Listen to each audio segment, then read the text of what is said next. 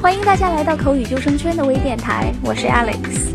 查看最新最全的雅思口语题库，欢迎登录 SpeakingSaver.com 或关注口语救生圈微信公众平台及官方微博。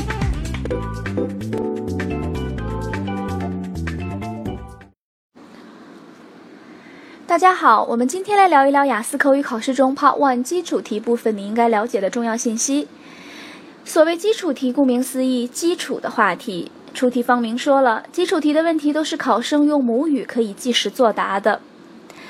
雅思口语考试话题的设置是很合理的，Part One、Part Two、Part Three 难度逐渐递增，因为考虑到我们每个人的脑子都需要热身，所以先从简单的话题开始。那这个热身包括了我们的思维状态、结构组织和词汇语法的选择。Part One 热好身，才能更好的回答 Part Two 和 Part Three。那么基础题考官主要考察些什么呢？基础词汇和基础语法的使用能力。中国烤鸭最容易出现的问题就是觉得题目简单，因此自己的回答也直接一句话甚至一两个单词了事。这种答题方法从考试的角度来说是完全错误的。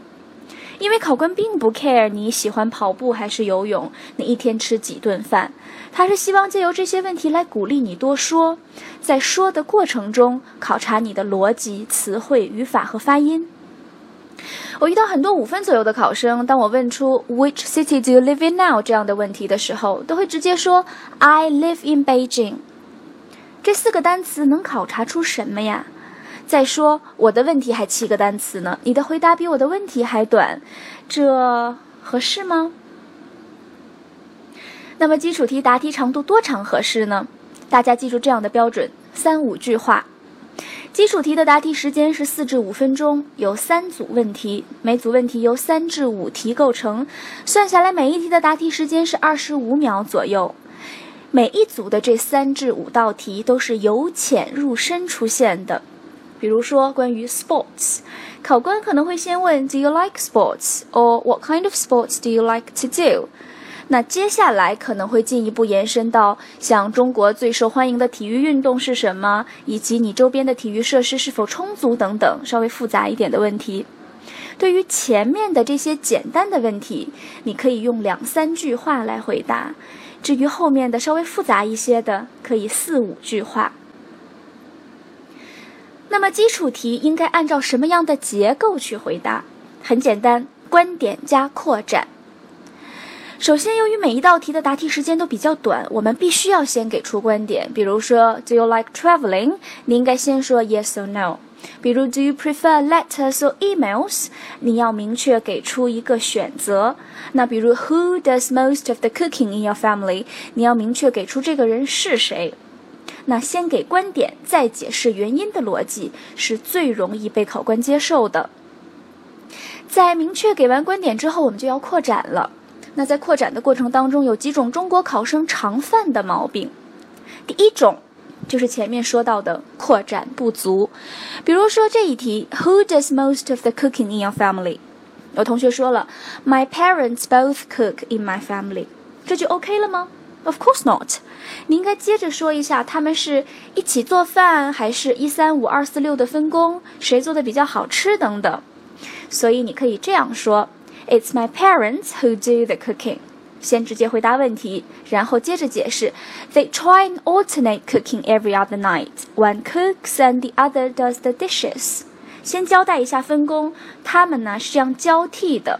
每隔一个晚上换一个哈，今天他做饭，那另外一个人洗碗；第二天另外一个人做饭，然后另外一个人洗碗，这样子。My dad is a better cook, so he may cook a little bit more often. Well, he hates doing dishes, so it works out just fine. 那后面可以进一步补充一下，呃，因为我爸爸做饭做得更好一些，所以他做的可能会比妈妈做的要多一点儿。与此同时呢，其实爸爸也本来也不喜欢刷碗，所以这样的安排对他们两个来说也都是非常合适的。所以我们就用这样的差不多三五句话的这样的一个长度，非常清晰的回答了这一道题：Who does most of the cooking in your family？那第二种常见问题就是 being unstoppable。我们前面说过了，基础题的特点呢是由浅入深，而且有明确的时间限制。有同学一上来就给考官一种感觉，就是，Oh my God，可算遇到我准备过的话题了，你等着哈，我好好给你背一下。比如说关于家乡的这一组问题，考官的第一个问题是 Where is your hometown？我遇到过这样的考生。I am from Shenzhen. It's a beautiful city with 36 years of history and a population of 10 million. I lived in Shenzhen for 16 years before I started university in Beijing. It's a coastal city, so there are plenty of seafood restaurants. People visit Shenzhen for its unique scenery and shopping malls. At the same time, they also come to Shenzhen because it's close to Hong Kong. 后面还有，如果你是考官，考生一上来第一个问题就这么说，你会有什么感觉？背的。 对吧？用考官的话说叫 over preparation，过度准备。其实作为第一题呀，简单介绍就好了。如果你就在本地考试，你完全可以说 I'm a local here. I was born and brought up here in Shenzhen. OK，如果你不是在你的家乡，那么你可以说 I'm from Shenzhen, which is a coastal city situated immediately near Hong Kong. 嗯，我来自深圳，它是一个紧挨着香港的这样的一个海边的城市。香港大家都知道，所以你也很清楚的把深圳的这个地理位置告诉考官了。那考官接下来就会接着问 What do you like most about Shenzhen? Which places do you like best?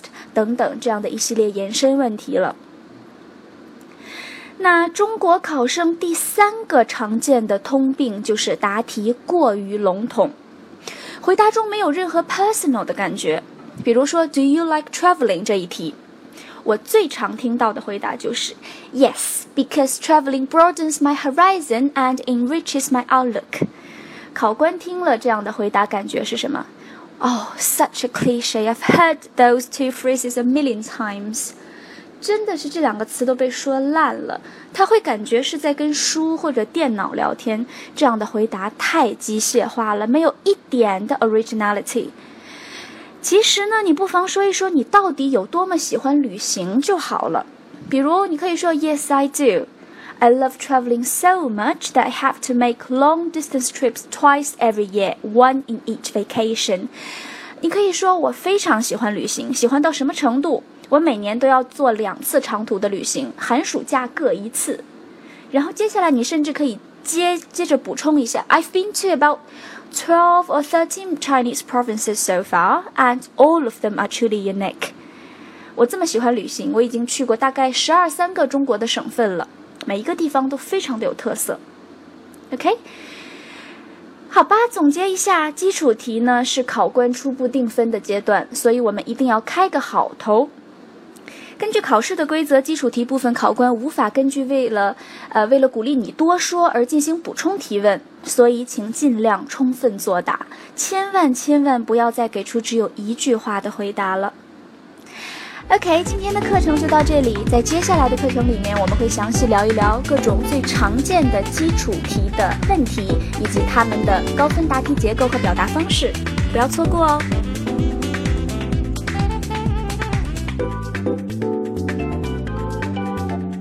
想了解更多雅思考试的学习方法，欢迎大家登录 speakingsaver.com，或者关注口语计生圈的微信公众平台及官方微博。